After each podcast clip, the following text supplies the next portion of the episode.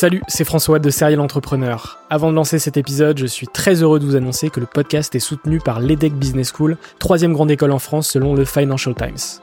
L'entrepreneuriat se démarre très souvent à l'école, et vous le savez, nombreux et nombreux sont les entrepreneurs qui ont créé leur premier projet pendant leurs études. L'ambition de l'EDEC, c'est de former ces étudiants entrepreneurs à avoir un impact positif sur le monde au travers de leurs projets. L'école a ainsi intégré l'impératif de responsabilité globale dans sa stratégie, tant au niveau de ses incubateurs que de ses cours et de ses initiatives académiques. Au sein de ses campus de Lille, Nice, Paris à Station F ou encore à Berkeley en Californie, elle accompagne les startups grâce à sa méthode unique d'entrepreneuriat Responsible Entrepreneurship by Design. Une approche innovante permettant d'intégrer les enjeux économiques, sociétaux et environnementaux au cœur de leur modèle de développement et ce, dès leur création. L'objectif de l'EDEC, faire émerger un nouveau modèle de startup adaptable à tout projet qui intègre pleinement les enjeux de responsabilité. Chaque année, ce sont ainsi plus de 70 nouvelles startups qui intègrent ces incubateurs. Si vous souhaitez en savoir plus, n'hésitez pas à vous rendre sur www.edec.edu. Je vous souhaite une excellente écoute et vous dis à très vite.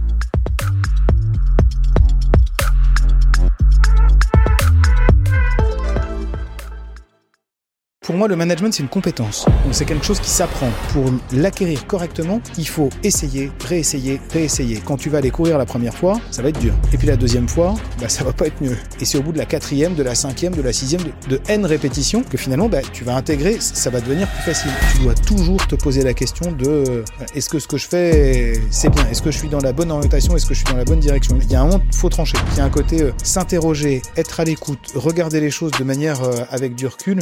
Ça, c'est quelque chose qui est une condition absolument nécessaire. Le vrai moteur, c'est de me dire, ça manage tellement mal, ça génère des situations difficiles dans les entreprises, et j'aimerais bien que ça soit juste plus fluide.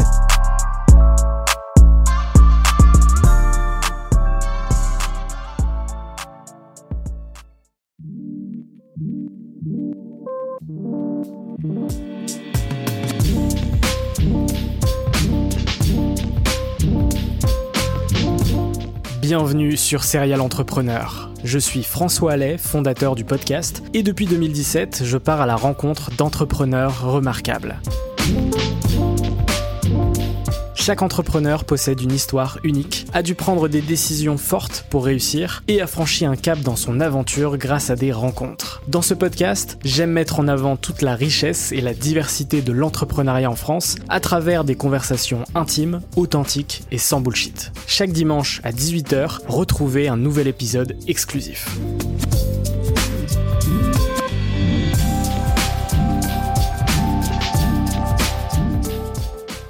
Bonjour à toutes et à tous et bienvenue sur Serial Entrepreneur, le podcast des entrepreneurs. Aujourd'hui, je suis très heureux de recevoir Yannick Bigot. Alors, c'est lui euh, qui me reçoit et je dis ça à chaque épisode, à chaque fois, c'est l'invité qui me reçoit. Euh, et là, je suis très content d'être reçu par, par toi, Yannick. Comment tu vas? Ça va très bien et toi? Super. Bienvenue dans mon bureau. Exactement. Euh, bah, c'est un lieu qu'on connaît très bien puisqu'on produit ton podcast Le Coup de Bigot. tu es consultant management depuis plus de 20 ans. Euh, globalement. Tu es le fondateur du coup du podcast euh, Le Coup de Bio. On aura l'occasion euh, d'en discuter. moi, mes premières questions, tu sais, elles sont très personnelles pour savoir un peu qu'est-ce qui t'a mené finalement vers l'entrepreneuriat. Et la toute première que je pose sur chacun de mes épisodes, c'est de savoir dans quel environnement est-ce que tu as grandi. Euh, c'est pas c'est pas très facile d'y répondre parce qu'on sait pas forcément exactement ce que tu veux savoir derrière mais en tout cas ça, ça tire un fil que j'aime bien qui est euh, on croit que le temps c'est quelque chose de linéaire et en fait c'est quelque chose de cyclique et en fait euh, une fois que tu regardes le temps comme ça, tu dis, les gens cherchent toujours à réécrire leur passé pour le rendre cohérent avec leur présent. Donc du coup, on va chercher finalement dans le passé, exactement, on va chercher dans le passé ce qui justifie finalement les, les clés qui, qui, tireraient un fil sur euh, le, le présent qui est le nôtre aujourd'hui. Et, euh, si la question c'est donc moi j'ai grandi dans un environnement extrêmement bienveillant, euh, parents euh, éducateurs spécialisés, assistantes sociales, euh, donc monde plutôt euh, plutôt très social, très humain, très éloigné du monde du business. Euh, aucune référence euh, aucune référence là-dedans, donc des codes, tu vois, qui étaient très euh, très éloignés de moi. On y reviendra, mais je pense que c'est euh, c'est structurant aussi dans le parcours. Euh, donc pas grand-chose qui amène vers l'entrepreneuriat. Par contre, j'ai grandi au fin fond de la campagne, euh, mais vraiment au fin fond de la campagne. C'est euh, de manière anecdotique. Alors, je, suis plus vieux que toi, mais euh, moi, j'ai grandi dans une dans une petite école de, de, de campagne dans laquelle il y avait que deux classes. Et en fait, je raconte souvent cette anecdote. moi, j'étais de corvée de charbon. Euh, le poêle, c'était pas un truc électrique ou un truc au gaz, c'était un truc au charbon. Et donc, du coup, on avait un tour de charbon. Donc, en école maternelle, j'allais chercher le charbon pour le mettre dans le poêle et on allait faire euh, se ramollir la pâte à modeler pour pouvoir jouer à côté du poêle au milieu de l'hiver. Donc, c'était quand même un peu. Bon, bref, ça, ça, paraît un peu bizarre. On était quand même dans, les années, fin des années 70, début des années 80. Toutes les autres écoles, tu vois, ça ressemblait pas à ça. Mais j'ai vraiment grandi à la campagne avec un côté. Euh, dès 14 ans, je travaillais dans la ferme, euh, dans la ferme à côté de chez mes parents, euh, avec toujours l'idée derrière de bon, je commence par euh, nettoyer sous les animaux, leur donner à manger, etc. Et puis après, peut-être que je pourrais conduire le tracteur et après, je pourrais peut-être conduire la moissonneuse batteuse. Tu vois, il y avait un truc. comment est-ce qu'en acceptant certaines tâches qui n'étaient pas forcément très glorifiantes au départ, on, on, arrive à aller vers vers autre chose et vers un truc plus haut, plus intéressant. Donc ça, probablement, c'était très vite ancré euh, entre mon aventure d'aujourd'hui et mon aventure d'hier, toujours la volonté d'aller un peu plus loin, d'aller chercher un truc plus loin. Et avec toujours des gens qui m'ont porté. C'est euh, toujours des gens qui m'ont fait confiance, euh, qui m'ont porté sur, voilà, à chaque fois que j'ai voulu prendre, prendre un risque ou une orientation, il n'y a jamais personne qui s'est mis sur mon chemin ou mes parents m'ont jamais dit, non, ça, c'est peut-être pas une bonne idée. Ils m'ont toujours poussé. Ouais, ça, c'est super euh, important et, précieux. Euh, est-ce que tu te souviens de tes premières passions? Moi, j'ai toujours été passionné de politique. C'est un truc qui m'a toujours, euh, qui m'a toujours branché. À la fois la chose publique, comment est-ce que les décisions collectives se prennent, comment est-ce que une vie, une cité arrive, comment est-ce que les gens arrivent à vivre ensemble? Tout ça m'a toujours absolument passionné. Ce qui se passe autour me fascinait aussi le côté les attributs du pouvoir tu vois etc étaient des choses que, que, je trouvais assez euh, assez assez magiques assez euh, assez mythiques. Donc je trouvais ça effectivement assez euh, assez intéressant. Donc ça a guidé aussi toute une partie de mon parcours hein. quand j'étais au lycée je faisais partie des gens qui étaient élus à l'échelle régionale machin etc donc ça faisait partie des choses qui m'ont beaucoup poussé jusqu'à l'université syndicat étudiant etc ça c'est des choses qui m'ont voilà qui m'ont toujours suivi. J'avais pas de passion pour pour la philatélie euh, comme mon père ou tu vois de, de, de, passion pour les BD ou un truc. Moi, c'était euh, la, la, chose publique, la politique et l'action qui me qui m'habitait jusqu'à jusqu'à la fac. Ouais, c'est un, une passion qui s'est arrêtée euh, à la fac justement. On pourrait dire ça. Ok. Mais pas à l'abri que ça me reprenne, mais. mais... Il n'est jamais trop tard. Après, j'ai mis mon énergie dans. ça m'a beaucoup marqué et je pense que ça m'a beaucoup décidé dans une partie de une partie de mon parcours. Moi, en gros, j'ai fait une fac de sociaux et je me destinais à devenir euh, sociologue, tu vois. C'était le, Graal, enseignant en sociologie. Et au bout d'un moment, à la fois la politique et l'université m'ont amené à me dire, mais en fait, euh, ces gens-là sont en train de parler de choses qu'ils ne connaissent pas, c'est-à-dire que le monde se passe dans l'entreprise et, et, et, ailleurs, à l'extérieur, et tous ces gens-là, en fait, euh, ne connaissent pas ce monde-là. Et, et je me suis dit, à un moment, je ne peux pas décemment faire de la politique sans savoir ce que c'est que euh, vivre le monde de l'entreprise. Donc j'ai dit bah faut que j'aille bosser, faut que j'aille dans le monde de l'entreprise et faut que je fasse mes preuves là pour comprendre quelque chose à ce monde-là. Et j'en suis jamais revenu.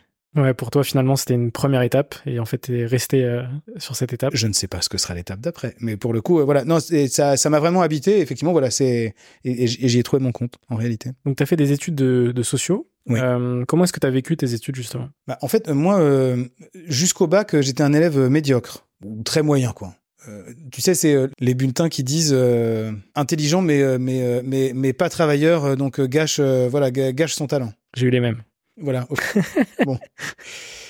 Tu vois ce que je veux dire Jusqu'à la fac. Et en fait, moi j'ai fait 5 ans de lycée, hein. donc euh, tu vois, les enfants, mes enfants se, foutent beaucoup de moi sur sur le sujet, donc je peux difficilement challenger leur bulletin scolaire parce qu'ils disent rappelle-nous, t'as fait combien d'années de lycée? T'as redoublé toutes les classes ou non? Il y, en a que t'as pas fait deux fois. Jusqu'à la fac. Ou à la fac, en fait, euh, très vite, j'étais dans, dans les meilleurs de la promo euh, avec des notes très très élevées parce que j'avais trouvé le truc euh, qui me passionnait absolument et qui continue à m'habiter aujourd'hui. Je dis à, tous mes clients et à tous les gens avec lesquels je bosse, les grilles de la sociologie restent des grilles qui euh, me servent au quotidien dans la compréhension des organisations et, de comment fonctionne un groupe humain. Donc moi, les, les études de sociaux, ça a été un truc euh, absolument absolument passionnant, y compris sur des trucs.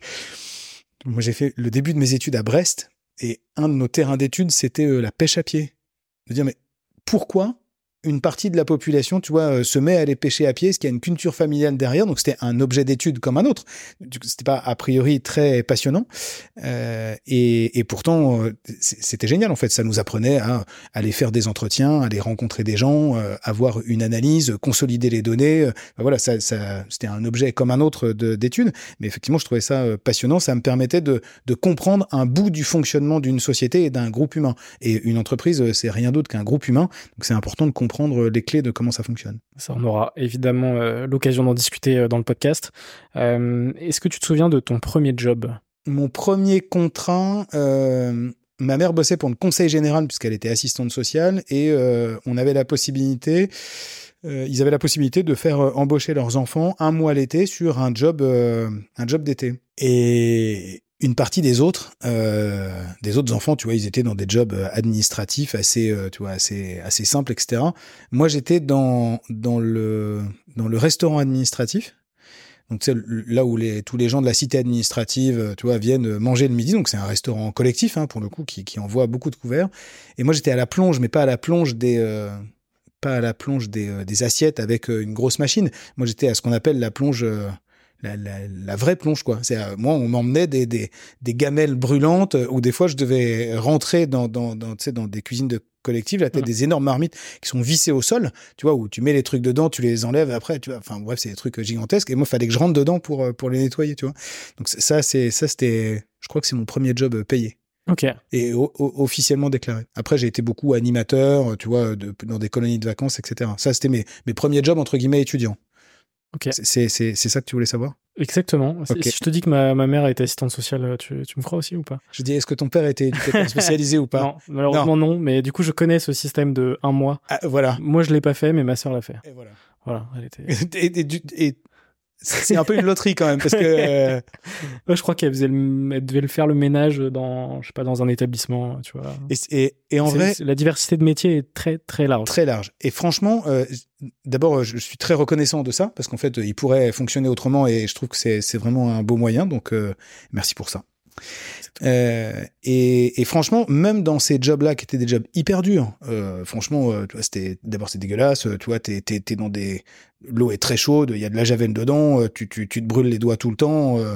Bah, c'était pas les conditions sont, sont pas géniales et j'ai toujours adoré ça parce que il y avait des gens autour parce que t'es dans une chaîne mmh. parce que t'es avec les autres et voilà, le, collectif était quelque chose qui était déjà important pour moi. Et puis la, première fois où tu travailles, justement, tu as toujours ce côté marquant, tu vois, de dire, OK, je, je, travaille et du coup, je suis rémunéré pour ça. Oui. Ça a toujours un effet particulier quand c'est le début on va dire.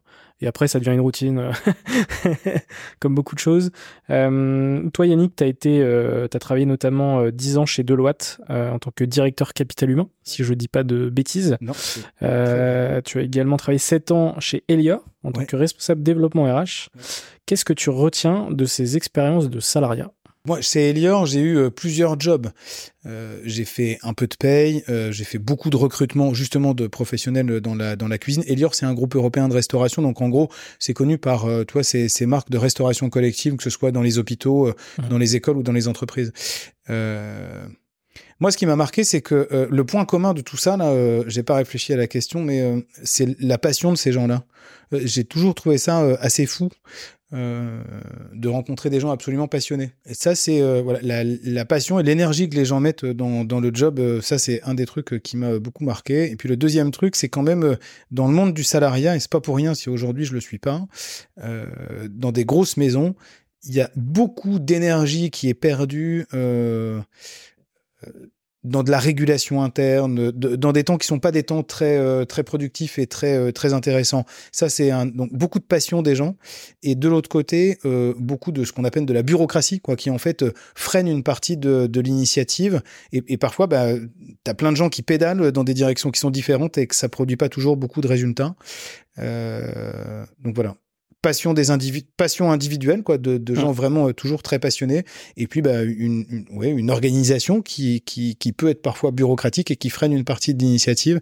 Et ça, ça m'a toujours beaucoup gêné. Donc par la suite, tu, tu continues de suivre cette passion finalement, mais en n'ayant plus les contraintes euh, de cette bureaucratie. Ah oui, mais avec d'autres risques alors. Avec d'autres risques, c'est le fait d'entreprendre, euh, puisque du coup tu crées ta société euh, L48 Conseil en janvier 2018. Oui.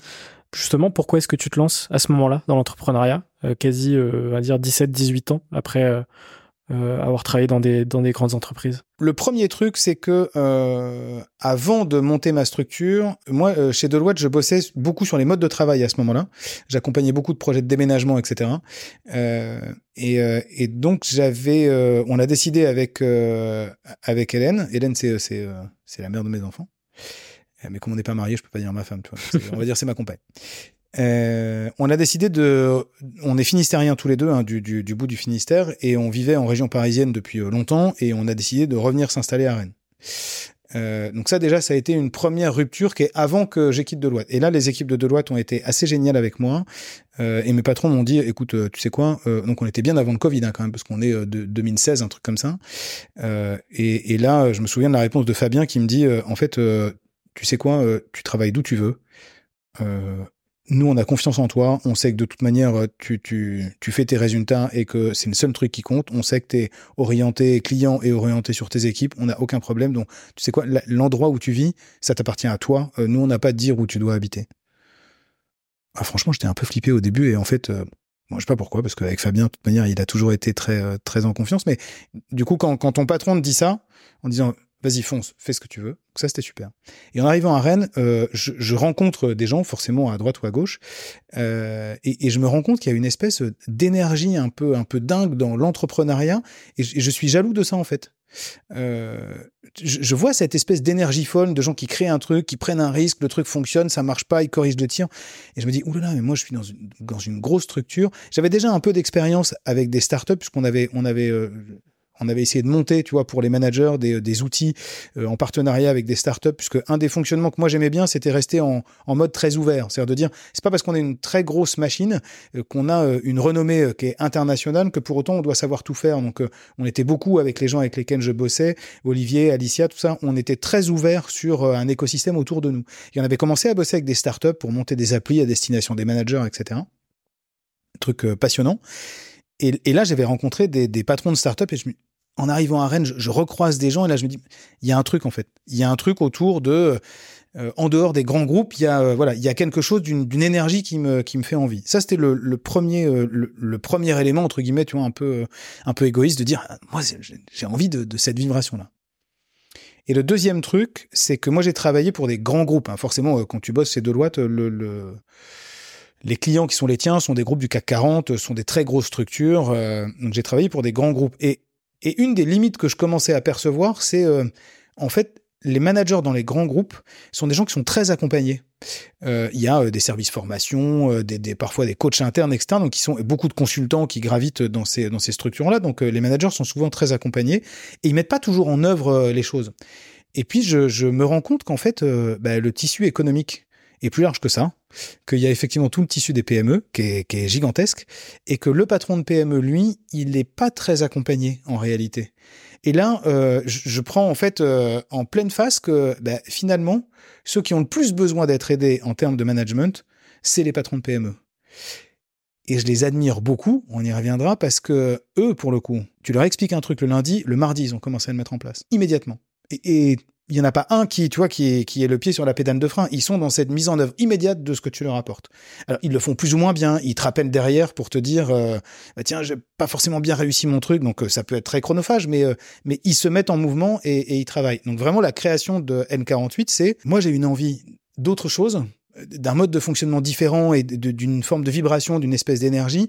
Et ce que je sais faire peut être utile à des gens qui sont peu accompagnés ou, en tout cas euh, il y a un besoin tellement immense que euh, il y a de la place. Donc c'est un peu la conjonction des deux qui à un moment je me lance en me disant bon ben on y va, euh, on verra bien. Et en fait en discutant avec les uns ou les autres, j'arrive à la conclusion que même si ça foire, bon avec la, le CV qui est le mien, j'aurais pas beaucoup de difficultés à retrouver un job par ailleurs. Et il y a quand même un truc qu'on dit pas beaucoup, euh, et qui pourrait changer, donc faut effectivement s'en méfier, c'est que tu as quand même un truc qui s'appelle Pôle emploi en France.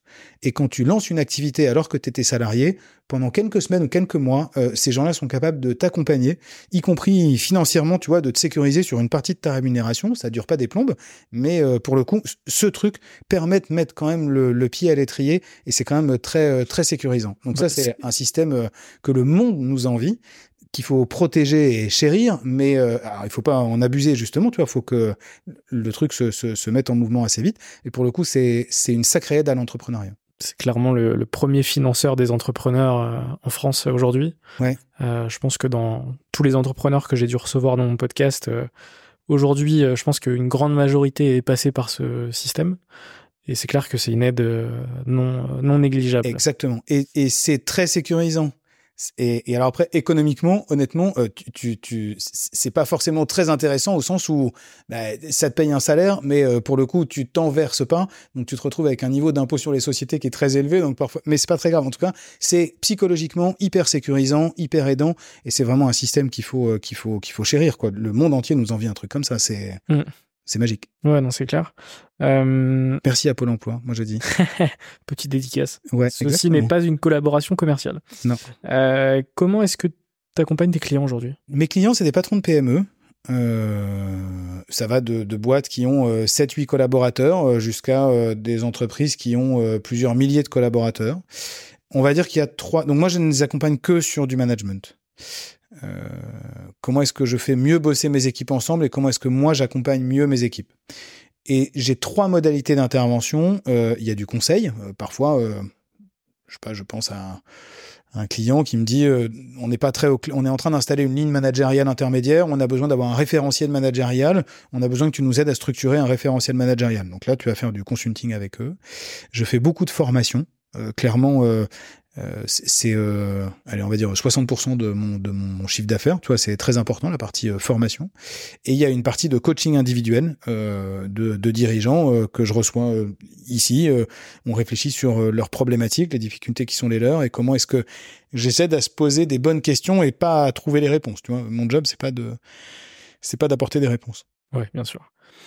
Et comment tu as vu cette évolution entre le lancement de ton activité et aujourd'hui? Il y a deux temps. Euh, le premier temps, quand j'ai lancé mon activité, euh, clairement, mon carnet d'adresses parisien euh, était quand même très fort. Donc, je vivais à Rennes, mais j'avais quand même beaucoup de missions qui étaient à Paris en collaboration avec d'autres cabinets où on travaillait toujours sur des groupes un peu CAC 40, etc. Et puis, il y a eu, il y a deux ans maintenant, pour diverses raisons, on y reviendra si tu veux, un retournement de situation où effectivement, c'est c'est les missions très rennaises, donc beaucoup plus petites, mais beaucoup plus nombreuses qui se sont qui se sont développées. Est-ce que tu as vu une évolution du, du management en France euh, durant euh, toute ta carrière? Est-ce que tu as vu des, des choses, des, des, des tendances sur les, les dernières années? Ah, Il y a deux trucs. Un, euh, un entre quand moi j'ai commencé à travailler et quand j'ai commencé à faire du conseil, on va dire au bout de 7-8 ans, tu vois, quand j'ai commencé à faire du conseil, et aujourd'hui, le monde managérial a radicalement changé.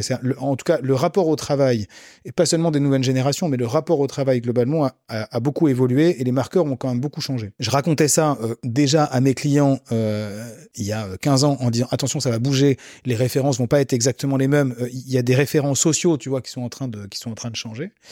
Euh, ça, euh, ça, ça s'est clairement mis en œuvre et, on y est complètement aujourd'hui. C'est euh, le rapport à l'autorité qui a évolué euh, d'un monde très patriarcal, très autorité descendante à quelque chose qui est très horizontal. Euh, pour le coup, le vieux management, et c'est marrant parce que moi j'ai des enfants qui commencent à travailler maintenant puisqu'ils sont grands. et effectivement, on a ces discussions-là où ils me disent, mais en fait ils managent pas en fait. Euh, ils nous managent pas euh, les, les, les, gens qui sont managers en fait. Ils nous donnent des ordres euh, parfois, mais ils nous managent pas vraiment en fait. Donc ça m'interroge toujours. Je me dis que j'ai toujours du, du, volant de business. Donc clairement, les, les, évolutions sociologiques du rapport au travail ont vraiment impacté le monde de l'entreprise et, et, le Covid a joué comme un accélérateur de ça. Donc évolution du rapport à l'autorité.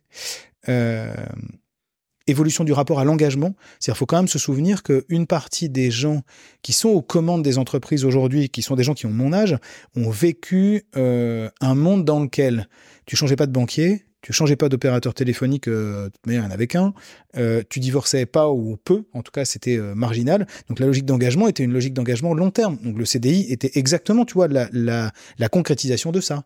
Là où aujourd'hui, euh, tu changes d'opérateur téléphonique du jour au lendemain, tu changes de banquier dès que tu as un nouveau projet immobilier parce que tu fais jouer la concurrence, et il y a un couple sur deux qui divorce. Donc forcément, les gens qui sont construits avec ce monde-là dans leur rapport, tu vois, au, au, monde, qui enfant voient ce monde-là qui se construit, et tu viens leur expliquer qu'en fait, euh, ils vont avoir un CDI, qu'on va essayer de faire de la rétention sur le long terme, euh, qu'ils ne reporteront qu'à une seule personne unique et euh, qui verront une fois dans l'année pour un entretien annuel. Euh, ça peut pas marcher en fait. Il y a une espèce de décalage. Et ça, bah, les sociologues ont bien vu le truc venir parce qu'ils ont étudié effectivement ces changements sociétaux. Et, et pour le coup, le monde de l'entreprise a pas complètement évolué. Bon, il y a des gens qui continuent à parler de on va faire de la rétention ben bon courage.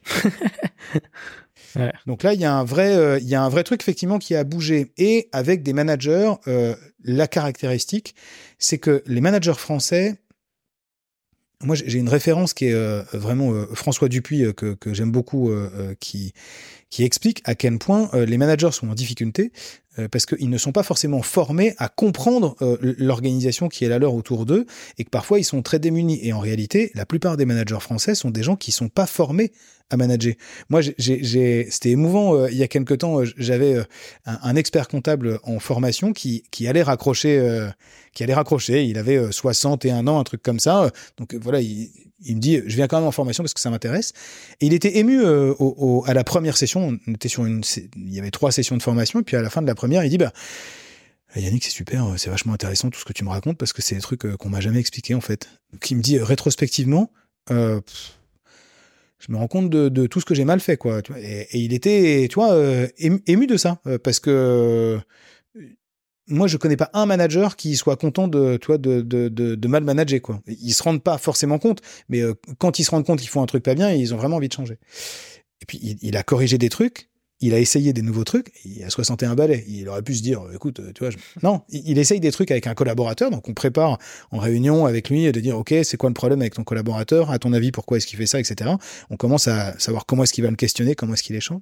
Il revient à la deuxième session, il me dit, tu peux pas savoir, ça a changé la vie parce qu'en fait, il a confronté une collaborateur sur un problème, alors qu'il avait, il le disait, en fait, j'ai la trouille d'aller voir ce collaborateur, je ne sais pas par quel bout je vais le prendre.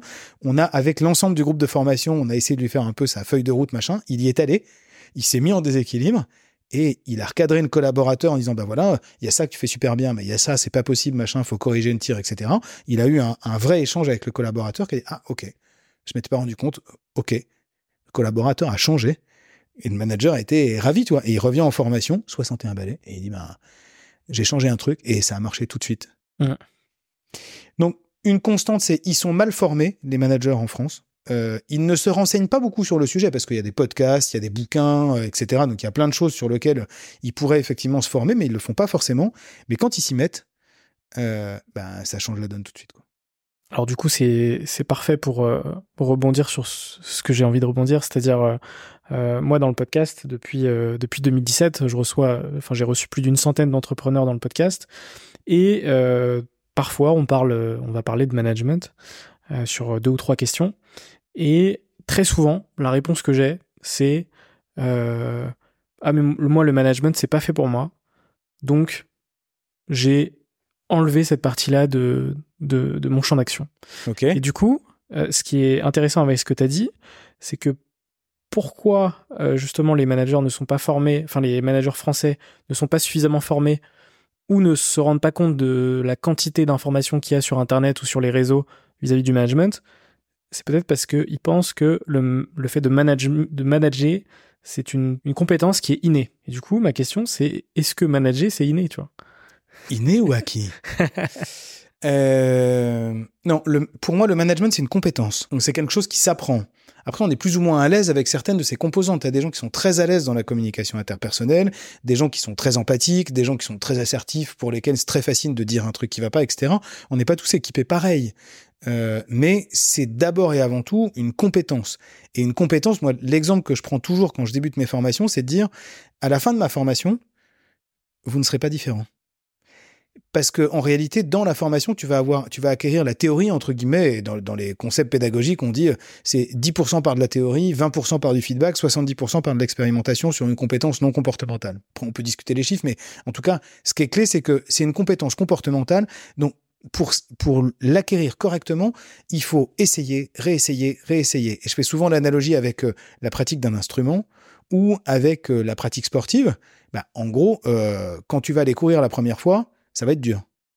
Et puis la deuxième fois, bah, ça va pas être mieux. Et puis la troisième fois, bah, ça va toujours être difficile. Et c'est au bout de la quatrième, de la cinquième, de la sixième, de, de N répétitions que finalement, bah, tu vas intégrer, ça va devenir plus facile. Bah, le management, c'est exactement pareil.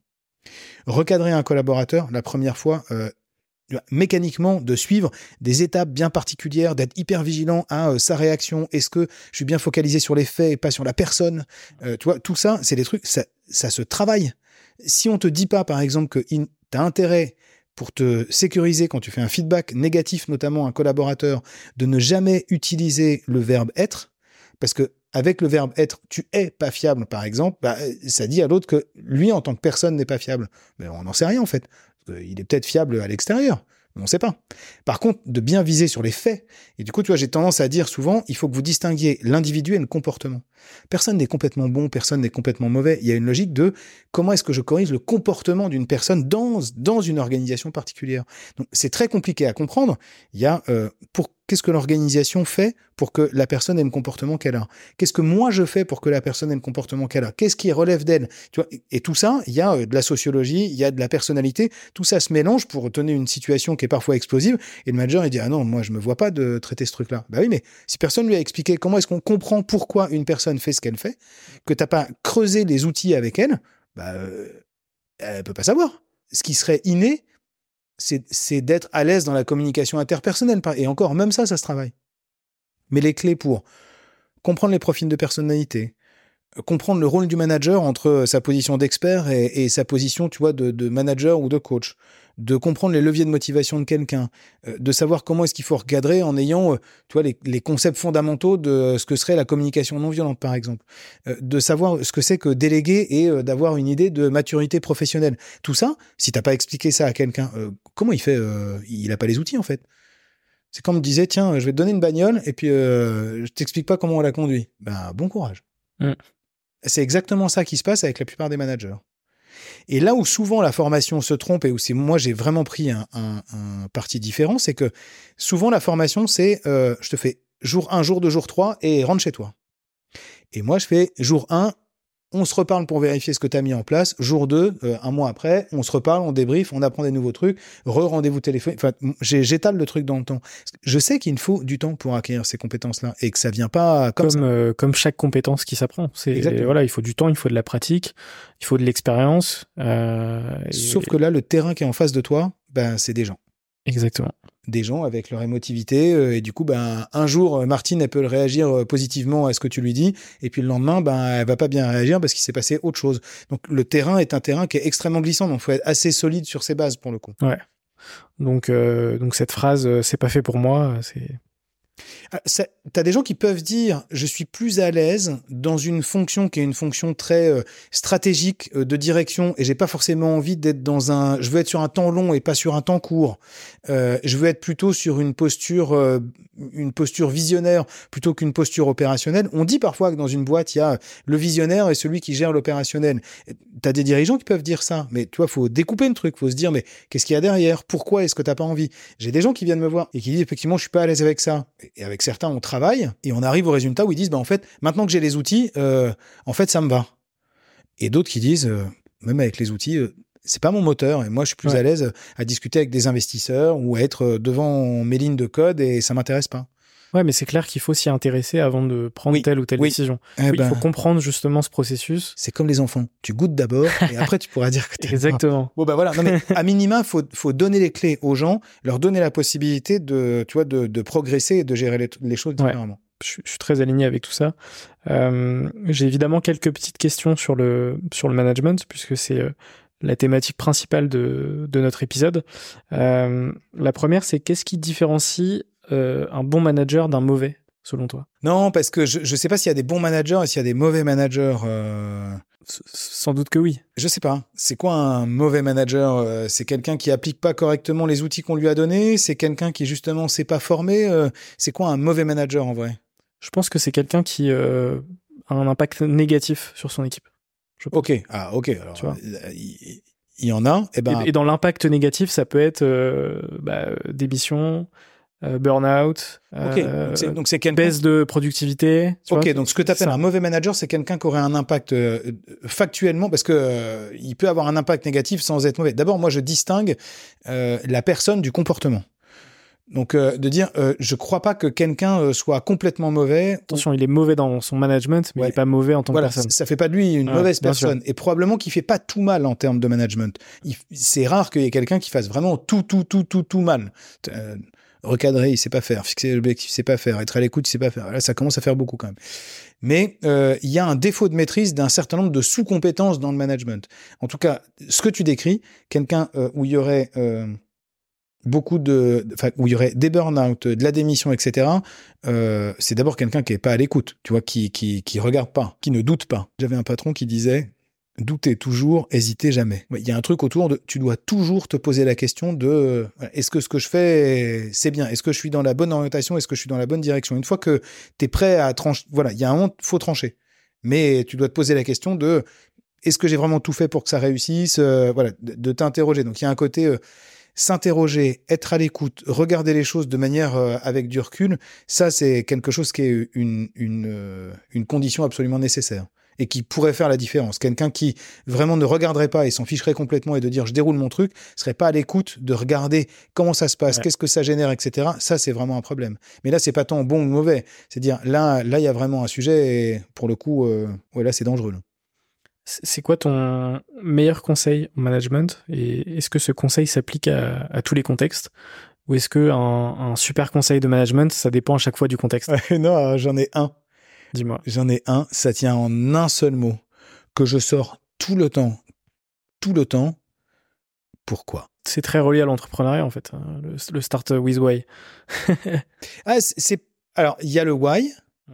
Euh, je, je, je, vois euh, à quoi tu fais référence. Il y a surtout le pourquoi quelqu'un fait ce qu'il fait. Et tu vois, il y a un vrai sujet autour de euh, quand tu remontes avec la règle des cinq pourquoi, tu vois, comment est-ce que je distingue euh, C'est un des trucs qu'on fait beaucoup en formation de dire euh, quand quelqu'un formule une demande, une demande d'augmentation, une demande d'aménagement d'horaire, etc. Je leur dis, tu dois ni dire oui ni dire non. Tu dois poser la question de pourquoi, parce que tu as toutes les chances que derrière, il y, y, a un besoin derrière la demande, voire il y a un enjeu très fort que tu ne vois pas et qu'en fait, il faut aller creuser sur qu'est-ce qu'il y a vraiment derrière pour, euh, pour répondre correctement à la question.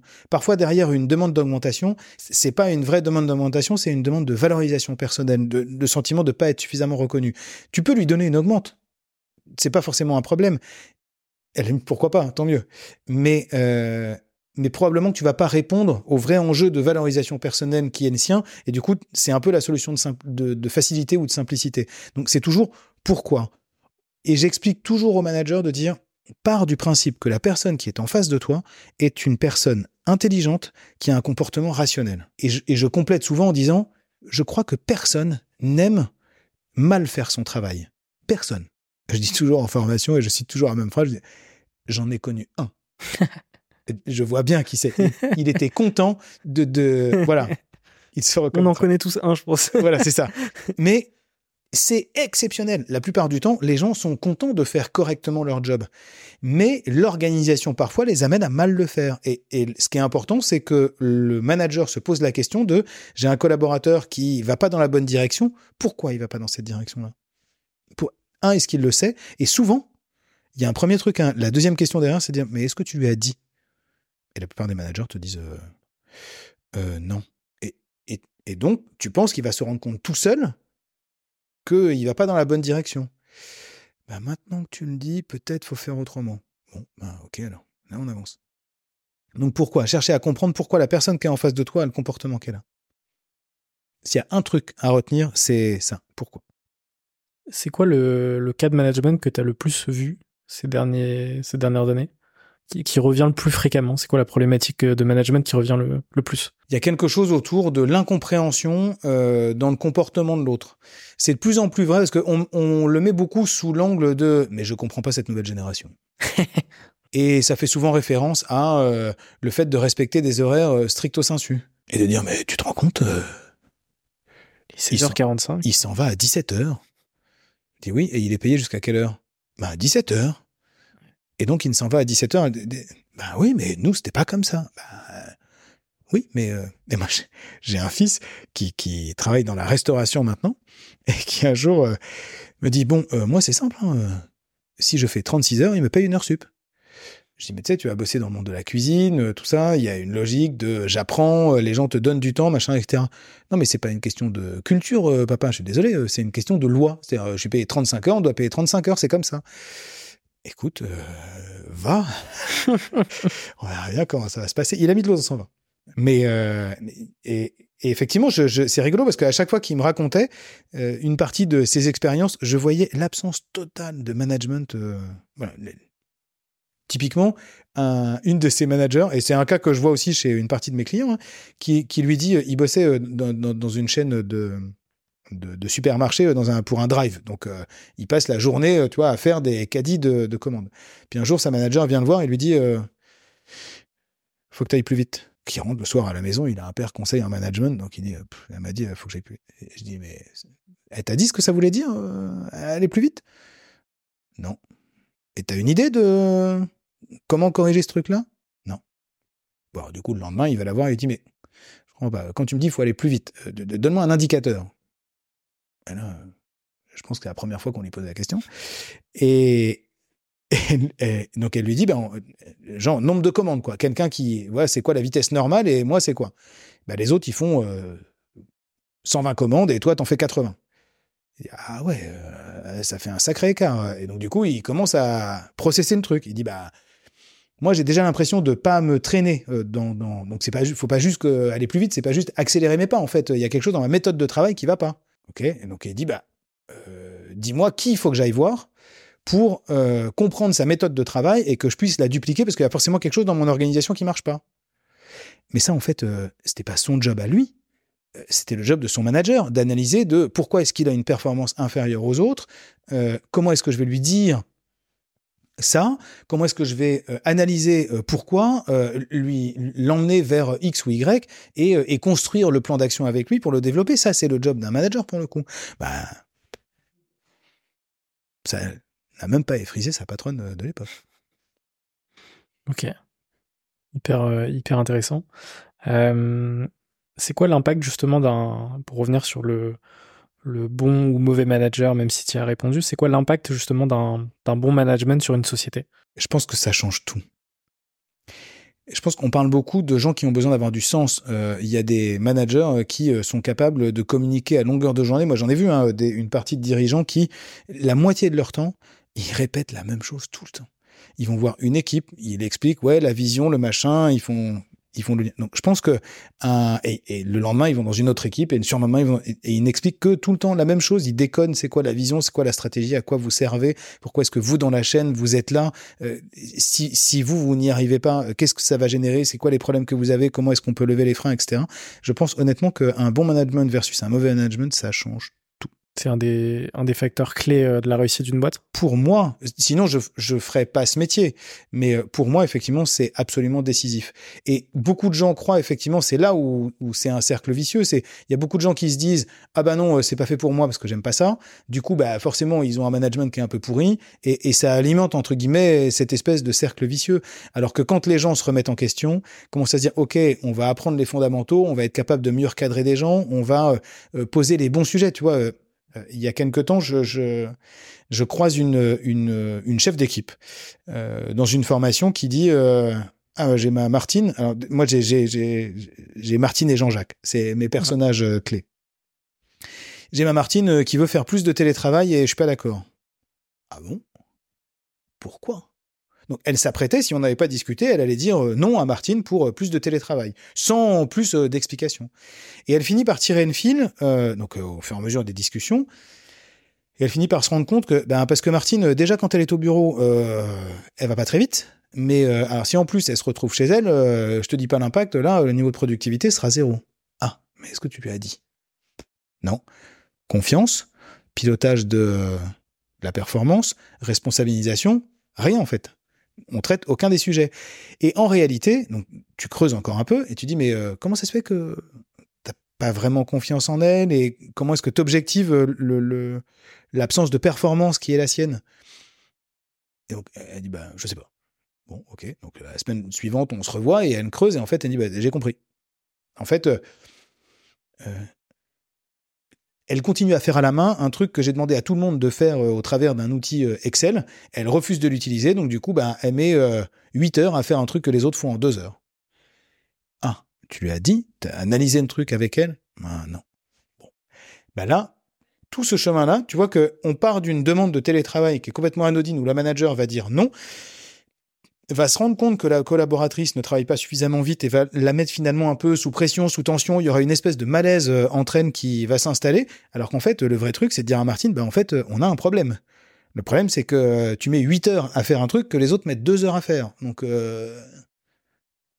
à un moment, c'est pas, c'est plus rentable pour l'entreprise, tu. On, on peut pas continuer à fonctionner comme ça. Et après, on peut comprendre pourquoi est-ce qu'elle utilise pas Excel. Elle a peut-être pas confiance en elle, elle est pas à l'aise avec l'outil, ça lui a pas été suffisamment expliqué. Il faut peut-être lui laisser du temps, avoir une trajectoire, mais en tout cas, on peut pas juste lui dire, bah non, tu feras pas de télétravail, presque en mode punition parce que t'es pas assez performante. Mais avec aucune mauvaise intention de la part du manager, c'est juste que le manager n'a pas creusé. Ben, là, ça change tout. Et derrière, ben, une fois qu'on a posé le truc, ben, effectivement, Martine, elle entend que son comportement n'est pas acceptable, mais qu'elle se sent pas complètement. Donc, elles construisent un plan d'action ensemble et, le truc se résout. C'est juste, euh, certains diraient, c'est juste du bon sens. Il faut juste avoir les bonnes questions à se poser et les bons outils. Ouais, non, c'est un, un, bon exemple pour, euh, pour illustrer, euh, illustrer tout ça. Euh, J'ai une dernière question pour cette partie, euh, c'est de savoir un peu tes, quoi tes objectifs futurs? Pour les prochains mois et les prochaines années. Puis ensuite, on parlera de ton podcast, évidemment. Moi, mon truc, c'est... Moi, je veux construire l'école du management. Alors c'est rigolo parce que euh, le truc s'est vraiment fait à l'envers. Parce qu'au début, quand j'ai commencé à penser l'école du management, je me suis dit, euh, euh, je, pense à un lieu un lieu où les gens se retrouvent, où les gens viennent apprendre, où les gens, tu vois, se confrontent, où tu as une espèce de salle des profs. tu vois, je, moi, je, je, visualisais une école physique. Et puis je me disais, avec le temps, ça deviendra digital. Et en fait, eh ben, les choses se sont faites un peu à l'envers, parce que ça, ça commence finalement par bah, du podcast en fait. Certes, il y a des formations managériales qui existent déjà, mais en fait du podcast. Donc je pense que à la fin, l'histoire va se faire dans l'autre sens et ça finira peut-être par un lieu physique et peut-être pas. Euh, mais je pense que ça, ça, voilà, ça, tourne dans le dans le sens inverse. Donc moi, mon objectif, c'est euh, c'est des lieux. Euh, des lieux dans lesquels effectivement on apprend à manager où ça devient naturel de pousser la porte en se disant attends, en fait, euh, je pense que je manage pas euh, tout à fait correctement, où il y a deux, trois situations qui me donnent comme indicateur que ça va pas je vais aller, euh, tu vois, à l'école du management ou un truc comme ça. Je vais aller apprendre deux, trois trucs, histoire que ce, ce soit plus facile. Parce que mon, mon vrai moteur, c'est de me dire, ça manage tellement mal que euh, ça génère des situations qui sont des situations difficiles dans les entreprises et qu'en fait moi j'adorerais que parce qu'il y a des situations de conflit et forcément il y a des endroits où on va pas tout régler mais j'aimerais bien que ça soit juste plus plus fluide qu'on arrive à se dire effectivement les choses parce qu'il y a rien de dramatique dans le fait de recadrer quelqu'un et lui dire bah, euh, le comportement qu'elle tient c'est pas celui qu'on attend ou la méthode que tu utilises c'est pas celle-là comment est-ce qu'on en discute comment est-ce qu'on s'aligne etc voilà. Ça bah, j'aimerais bien que ça marche mieux. Et donc objectif intermédiaire, une école du management et, master objectif, c'est c'est de faire évoluer le management globalement en France. Donc l'une de, de ces premières briques finalement de cette école, c'est le podcast que as lancé euh, il y a quelques semaines, en septembre dernier, septembre 2020, 2023. Euh, qui s'appelle le coup de bigot. Euh, la mission du podcast, c'est de réconcilier les managers avec le management. Excellent. Je sais très bien la baseline puisqu'on produit le podcast. Est-ce que tu peux me parler un peu de cette aventure qui a démarré euh, il y a quelques semaines? En fait, bon d'abord le nom est pas de moi. Hein, rendons à César. Ouais, rendons à Simon Lagadec et à Justin Lagadec ce qui est, ce qui est à eux. c'est eux qui ont inventé le nom. Moi, j'aurais jamais osé. Et en fait, on, a pas mal discuté avec euh, beaucoup d'entrepreneurs euh, euh, sur, le bassin rennais. Et, en fait, moi, j'anime des formations dans lesquelles il y a jour 1, jour 2, jour 3 qui sont scindés, et puis avec un rendez-vous téléphonique entre, chaque, session pour vérifier bah, qu'est-ce que tu as réussi à mettre en place, sur quoi tu as eu des difficultés, c'est quoi les cas que tu as rencontrés, etc., en fonction des fondamentaux qu'on a traités. Alors, est-ce que tu as réussi à analyser les leviers de motivation de Martine? Est-ce que tu as réussi à, comprendre son profil de personnalité? Enfin bref, sur, chaque sujet. Donc ça, ça se passe euh, au téléphone. Et régulièrement, euh, il y a des dirigeants qui, en dehors de ce créneau-là, euh, pouvaient m'appeler, tu vois, en fin de journée ou un samedi matin ou un truc, en me disant, bon, je te passe un coup de fil. Parce que j'arrive pas à résoudre telle situation. Donc, euh, tu vois, on analysait le truc, etc. Et en fait, il y a une expression en France qui dit je te passe un coup de bigot, un coup de téléphone. Donc, du coup, voilà, c'est un peu né de ce truc-là. De dire, bah, en fait, il y a un besoin qui est de de pouvoir s'adresser au plus grand nombre dans un format qui soit un format relativement court euh, pour que chacun retrouve une situation managériale qu'il peut rencontrer dans son quotidien et qu'il ait euh, un brin de, de, méthode et d'outils pour pouvoir le pour, pouvoir le résoudre. Mm. En, se disant, en gros, euh, il y a une partie des managers qui n'iront jamais suivre une formation de management, notamment dans le tissu des PME, etc. Pour autant, ils ont des situations managériales au quotidien. S'ils se reconnaissent dans une situation et qui trouve des clés pour la résoudre, ben c'est banco. Ouais, et c'est un, un, podcast du coup qui est disponible euh, en vidéo sur YouTube et Spotify et en audio sur toutes les plateformes euh, de podcast. On mettra le lien euh, en description. Génial. Il y a déjà huit épisodes qui sont disponibles et euh, il y en a une douzaine qui arrivent sur les prochaines semaines. Carrément. Donc on, on, invite les gens à aller qui sont intéressés par le management qui veulent progresser aussi en management à écouter euh, ou à regarder ce, podcast. Et ce que je trouve chouette dans le format, c'est que, et tout le monde me dit que c'est bien, donc euh, c'est pour ça que j'en je, j'en parle, parce que ça partait d'une intuition euh, qui était la mienne, mais qui finalement est, plutôt validée par tout le monde en disant, en fait, on se retrouve bien dans les cas. Il y a un, un, ancien confrère qui m'a envoyé un petit message sur LinkedIn en me disant, hé hey, mec, t'as une caméra dans mes bureaux? Parce que les cas que tu lises dans ton podcast, euh, c'est exactement ce que on vit euh, au quotidien. Donc, euh, tu fais de l'espionnage dans mon bureau ou pas? Du coup, voilà, on a rebondi, c'est rigolo, on va peut-être faire des trucs ensemble. Mais, euh, mais effectivement, voilà, ça, ça répond bien aux, et, les managers se retrouvent vraiment bien dans ces, dans ces cas, qui sont euh, bah, finalement, euh, je me trouve sursollicité, mais qu'est-ce que j'ai fait pour générer cette sursollicitation par mes collaborateurs? Ça peut être de dire, bah, l'avenir de l'entreprise est, incertain, comment est-ce que je parle de cette incertitude avec mes équipes, etc. Et on traite le truc en, en, en 25 minutes, et c'est souvent très opérationnel avec un dirigeant qui vient expliquer, euh, ouais. qui vient expliquer son, son, son cas et on l'analyse ensemble. De toute façon, le mieux pour bien comprendre ce format, c'est d'aller euh, d'aller le voir. Exactement. Et de mettre 5 étoiles. D'abord d'écouter, puis ensuite de mettre 5 étoiles. Écoutez jusqu'au bout. On mettra le lien en description. Euh, il me reste deux parties euh, dans cet épisode. Euh, L'avant-dernière, c'est sur les rencontres, le mindset et l'entrepreneuriat, avec quelques petites questions. Euh, la première, c'est est-ce que tu veux me parler d'une rencontre qui a marqué ton aventure? L'aventure euh, de de de d'N48 à Rennes. Ouais. Ok, euh, euh, clairement euh, le monsieur qui est en couverture euh, derrière toi, qui est Yvan Kenarden, euh, qui est mon expert comptable.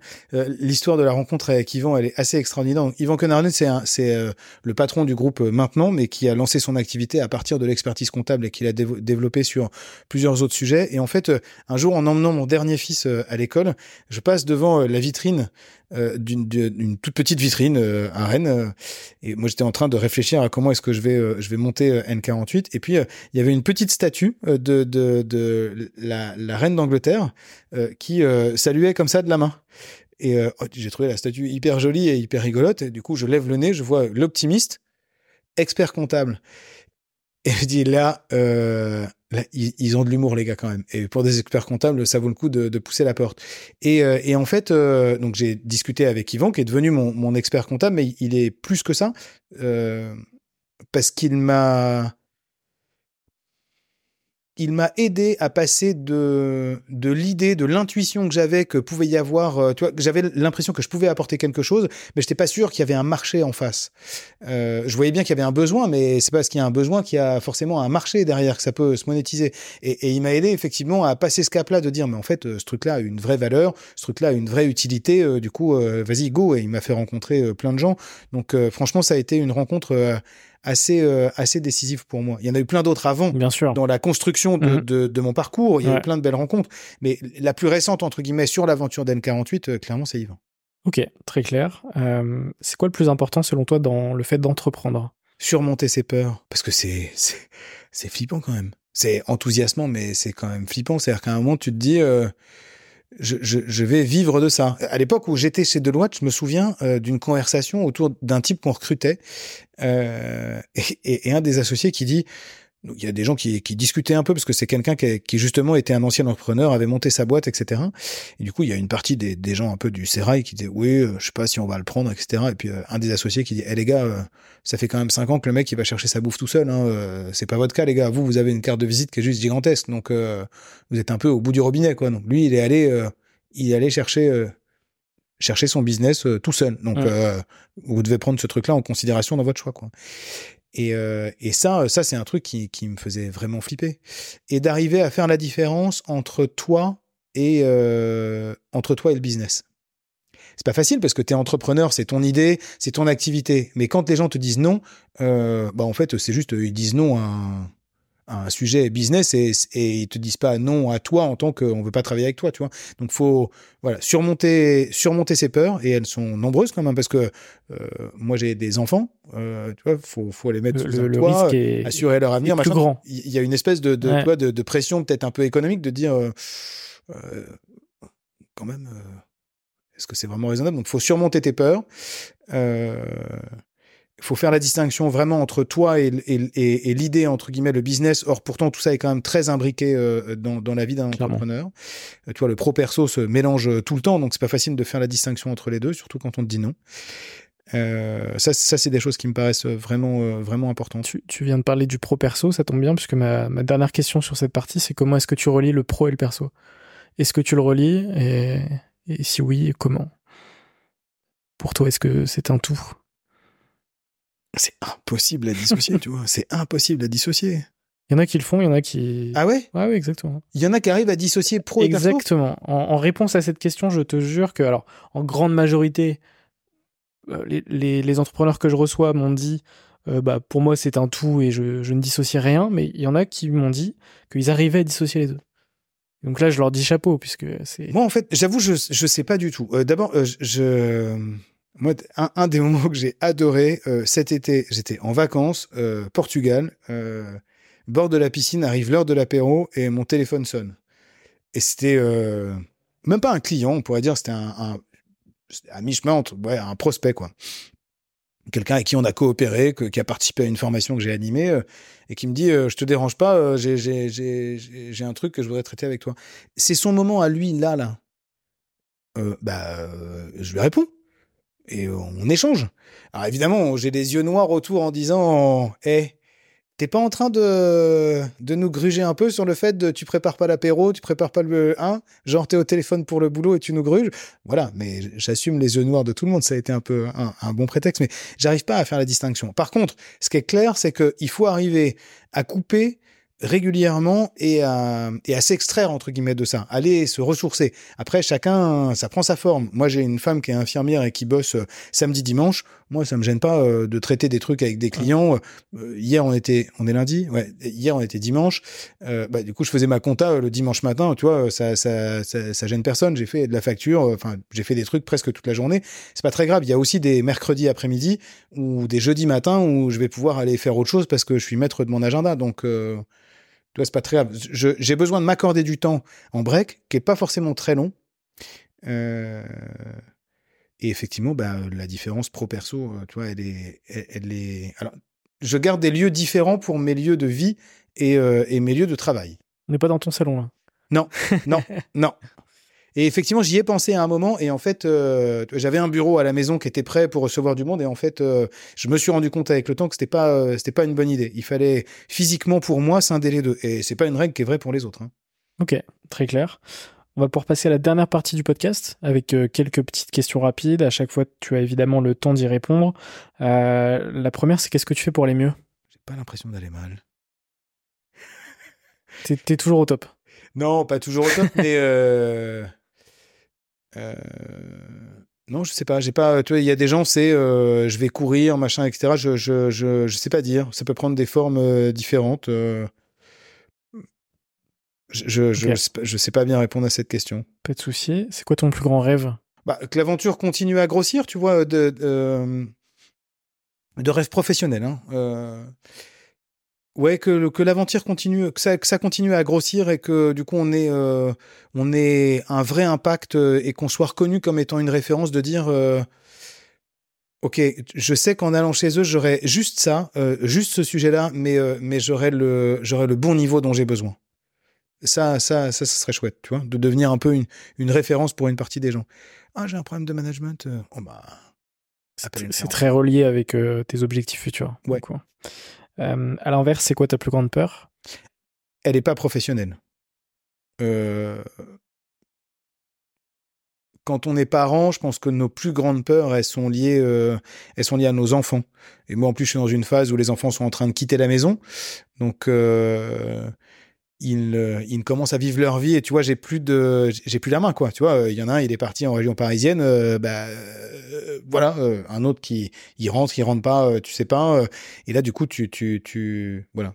La peur, c'est la vraie peur, c'est c'est c'est les enfants. Ouais. Après, le reste. Est-ce que tu as un livre à me conseiller? Ah, mais carrément. J'en ai deux. Ça dépend de ton niveau d'énergie. le premier, c'est François Dupuis. François Dupuis, c'est un sociologue. Euh, tu peux le montrer à là-bas. cette cam. Voilà. Lost in Management. Voilà. On mettra les liens on en a description. écrit trois. euh, c'est Lost in Management et euh, sa série. Franchement, euh, franchement, c'est une c'est une série qui décode le monde de l'organisation, enfin le, le monde des entreprises et le monde du management. Franchement, c'est c'est vraiment très très intéressant. Euh, c'est le premier est difficile à lire. Euh, faut peut-être aller regarder le, le, le deuxième qui est euh, qui est le plus simple. Donc ça, pour le coup, c'est euh, c'est vraiment une euh, voilà, c'est une bonne référence pour comprendre surtout que c'est quand quelqu'un dysfonctionne, c'est pas juste euh, lui entre guillemets qui dysfonctionne, c'est souvent l'organisation et il y, a quelques cas qui sont quand même très intéressants. Le deuxième, c'est ma bible. Euh, pour le coup, il est plus compliqué, il- est plus long, tu vois, c'est c'est gros, c'est écrit tout petit. Et tout ça, c'est des bouquins de sociologues. Hein. Et ça, c'est c'est Crozier, l'acteur et un système. Et là, là, on va comprendre effectivement comment, quelles sont les logiques d'un acteur à l'intérieur d'un système et qu'un dysfonctionnement est lié à la fois au système et, et, et effectivement euh, pas seulement à l'acteur. Donc ça, c'est quand vous avez vraiment le temps, euh, voilà, tu, tu, tu plonges là-dedans. Mais ça, ça c'est c'est Ok. c'est gros, ça c'est bon. Bah, écoute, je, je, je note les recos. Euh, Est-ce que tu as un film ou une série à me conseiller? Alors moi, ouais. Alors j'en ai deux. T'es le premier invité qui me ramène un DVD quand même. Ah ouais, ouais, mais attends, moi j'ai été regarder, euh, j'ai été regarder tes épisodes avant. Ouais, j'en ai deux euh, que j'aime beaucoup. Donc euh, on est sur passion politique à la Maison Blanche. Ok, je connais pas. J'ai adoré cette saison. cette saison. Alors les premières datent un peu, hein, mais on est clairement dans l'aile ouest de, la Maison Blanche, autour d'un président euh, plutôt euh, plutôt démocrate. Euh, et tu, vis la vie à la fois des personnages et des problématiques diplomatiques du monde, etc. Donc c'est quand même vraiment intéressant. Et la deuxième que j'ai adorée, qui est avec Cadmerade, euh, dont on dont on, on le voit souvent dans des films très drôles, où là effectivement on est dans le monde politique franco-français, dans le monde des affaires, notamment du, du monde des socialistes, qui est assez assez incroyable. Il est dans un rôle complètement à contre-emploi d'un maire de Dunkerque qui à la fois est porté par une ambition euh, qui lui fait faire des trucs euh, pas toujours euh, pas toujours très raccords. Une très très belle série française, trois saisons. Ouais. Et notamment la troisième saison où euh, où tu vois l'émergence d'une espèce de nouveau centre, alors que ça a été tourné bien avant l'arrivée euh, l'arrivée de Macron en France, euh, en tout cas son, son avènement avec ce, cette fragmentation du paysage politique qu'ils avaient déjà décrit en avance de phase. Euh, franchement, vraiment vraiment passionnante. Ok, bah, hyper intéressant. Euh, De toute façon, l'histoire, les, les recos euh, en description. Et puis, euh, je pense que je vais aller jeter un œil. Baron Noir, je connaissais de nom. À la Maison Blanche, je connaissais pas du tout. J'ai rajouté une question cet été qui s'appelle la question reverse, où là, tu vas pouvoir t'amuser. Puisque, y a-t-il une question que tu souhaiterais me poser? Ouais, carrément. Vas-y. Carrément. Où est-ce que tu te vois Et tu peux répondre des deux faces, perso et, euh, et, euh, et, et pour, euh, et pour Tête de Tigre et Serial. Où est-ce que tu te vois dans, dans, dans 10 ans? Wow. Ouais, Peut-être tu peux dire dans 5 si tu veux, mais c'est- quoi la carte de, de, de ton futur? Tu, c'est une, question que j'ai souvent et euh, Ah bien. très, très souvent dans cette question. C'est peut-être peut- peut-être la question que j'ai le plus dans Ah cette mince question. Ah bah faut que j'en trouve une autre alors. Non, non, je peux, je peux, je peux y répondre. Euh, à chaque fois, je galère à y répondre, donc ça veut dire que je travaille pas euh, cette question. Euh, j'ai beaucoup de mal à me projeter. Euh, mais après, tu vois, si tu me dis horizon 10 ans, euh, je me vois bien vivre à Lisbonne, avec potentiellement un peu de business en ligne, un peu de podcast, un peu de business physique, beaucoup de liberté dans ce que je fais. À ce moment-là, je, je suis mon propre média, donc j'ai suffisamment de- d'audience pour, euh, tu vois, développer ce que j'ai envie de développer. Tu vois, je pense que c'est c'est une belle trajectoire sur les dix prochaines années. Euh, donc je dirais ça. Euh, Et si ça peut arriver dans cinq ans, euh, ce sera très Ça bien. marche, ok, Tu vois, c'est une bonne réponse. super, merci beaucoup. Après aussi bien, ce sera, je- ce sera complètement autre chose. hein. ah, c'est le propre de de l'entrepreneuriat, c'est que tu fais un plan et ça se passe jamais comme tu avais prévu. C'est ça. Et puis moi, j'aime beaucoup aussi dans l'entrepreneuriat le, tout ce qui est inattendu. Et pour moi, l'improbable, c'est ce qui, c'est ce qui, euh, c'est ce qui a la meilleure saveur dans le fait d'entreprendre. C'est tout ce qui n'est pas prévu. Euh, c'est, enfin, typiquement, s'il y a 10 ans, tu m'avais dit euh, qu'il y a 10 ans, euh, j'avais 26 ans, n'importe quoi. Qu'est-ce que je raconte? Je suis fatigué. Il y a 10 ans, j'avais 16 ans. Si tu, si tu m'avais dit dans 10 ans, tu te verrais où? Je t'aurais dit bosser dans la com dans un grand groupe, tu vois. Strictement rien à voir. Donc ça se trouve dans 10 ans, je sais pas, je vais gérer une paillote sur la plage à faire des cocktails, tu vois, on sait pas. Ouais. c'est marrant, ok. Tu vois? Ok. c'est quoi pour toi une ou un entrepreneur? C'est quelqu'un qui suit qui suit sa voix et ses intuitions. Clairement, il y a un truc chez tous les entrepreneurs autour de l'intuition, tu vois, un truc de je sens un truc et voilà et quelqu'un qui passe à l'action euh, plus vite que plus vite que les autres. Euh, clairement, il y a, y a ça qui est différent, c'est le, le moi qui ai connu le monde du salariat et qui ai connu le monde le, le monde de l'entrepreneuriat, tu vois, et, des patrons de, PME, euh, c'est effectivement quelqu'un qui passe clairement à l'action beaucoup plus vite que les autres. Et puis pour boucler avec ce que je disais au début, moi je viens quand même d'un monde très euh, très loin de l'entrepreneuriat. Euh, moi, j'ai vécu avec des grands-pères qui avaient euh, une représentation des patrons euh, qui était qui était mal. Tu vois, c'était c'était mal. Le patron, c'était quelqu'un de mauvais qui cherchait à exploiter les autres. moi, je n'ai pas rencontré, je crois pas, pas rencontré un entrepreneur, un dirigeant de, de PME qui soit pas bienveillant, qui soit pas tout le temps centré sur euh, est-ce que mes équipes vont bien, est-ce que ce que je fais c'est bien, est-ce que je sécurise bien leur avenir? C'est un sujet de préoccupation pour eux tout le temps. Et, euh, et ça, et ça c'est un des trucs que, que mon parcours m'a apporté. Euh, et, si je revenais en arrière, je pourrais dire à mes grands-pères, va regarder. Je, crois que soit on n'a pas croisé les mêmes. Alors c'est vrai que c'est pas la même époque, hein, mais, mais je crois que tu t'es trompé. c'est bourré de gens ultra bienveillants qui qui sont plutôt là pour aider les gens à grandir et pas et pas du tout pour les exploiter. Donc du coup, il y a, y a un vrai retournement, euh, un, vrai retournement de, de vision. Et ça, euh, et, ça, je, je, suis content d'avoir découvert ça. Ce sera la, la, conclusion de notre échange. Merci beaucoup euh, Yannick pour pour cette discussion. J'espère que ça t'a plu. J'ai adoré. J'ai trouvé ça trop cool. On peut, on, peut continuer encore un peu? on pourra faire une, un, épisode 2, un épisode 3. ça pourrait ne pas intéresser les gens. oh, tu sais, on Mais tu peux rester discuter si tu veux. merci. Euh, merci beaucoup à toi qui nous a regardé et écouté. J'espère que ça t'a plu aussi. Tous les liens, toutes les recos, euh, comme chaque épisode, sont à retrouver en description. Euh, N'hésite pas euh, à t'abonner, à nous laisser un petit message si cet épisode t'a plu. Et on se retrouve la semaine prochaine pour un nouvel épisode.